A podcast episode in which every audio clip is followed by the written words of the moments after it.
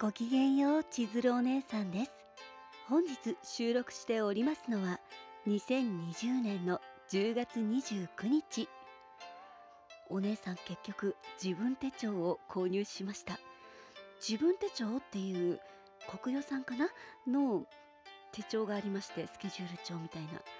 バーチカル方式というあのお姉さんが最近知って早速あこの手帳いいかもと思って注文させていただきました。わっしょいわっしょいっていう 喜びすぎなお姉さんの今日の日常は？お姉さんね今日一日中四季雨っていうあの例のやばい小説のね表紙イラストを描いていましてようやく完成しました。再びのわっしょいわっしょいっていうすごく嬉しかったです。でもねなかなか色合いが難しくってこれでいいのかなって印刷した2パターンくらいあって色の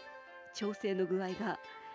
10分くらい見つめてもどっちがいいのか全然わからなくて。だからもうもうちょっとね寝かせて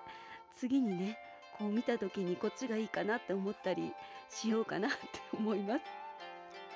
あとはその四季雨のショートストーリーってお姉さん書いてましたって昨日申し上げたのですがそれをねショートストーリーから「そうは」っていうエピソードの意味の日本語に置き換えてそのちょっとね和風なお話だったりするのでそんな名前をつけて完成させました。多分これでもう直すところはないかなって思います。だから表紙もできて本編もできて相和おまけエピソードもできたのであとは11月30日まで 放置を放置ってなんかあんまりいい言葉じゃないけれどそっとアルファポリスさんに置いておこうと思います。多分ね他のサイトさんには載せずアルファポリスさんだけに掲載されるというか私が投稿する予定ですのでよろしければ11月30日の午後8時をお楽しみになさっていてくださいませ。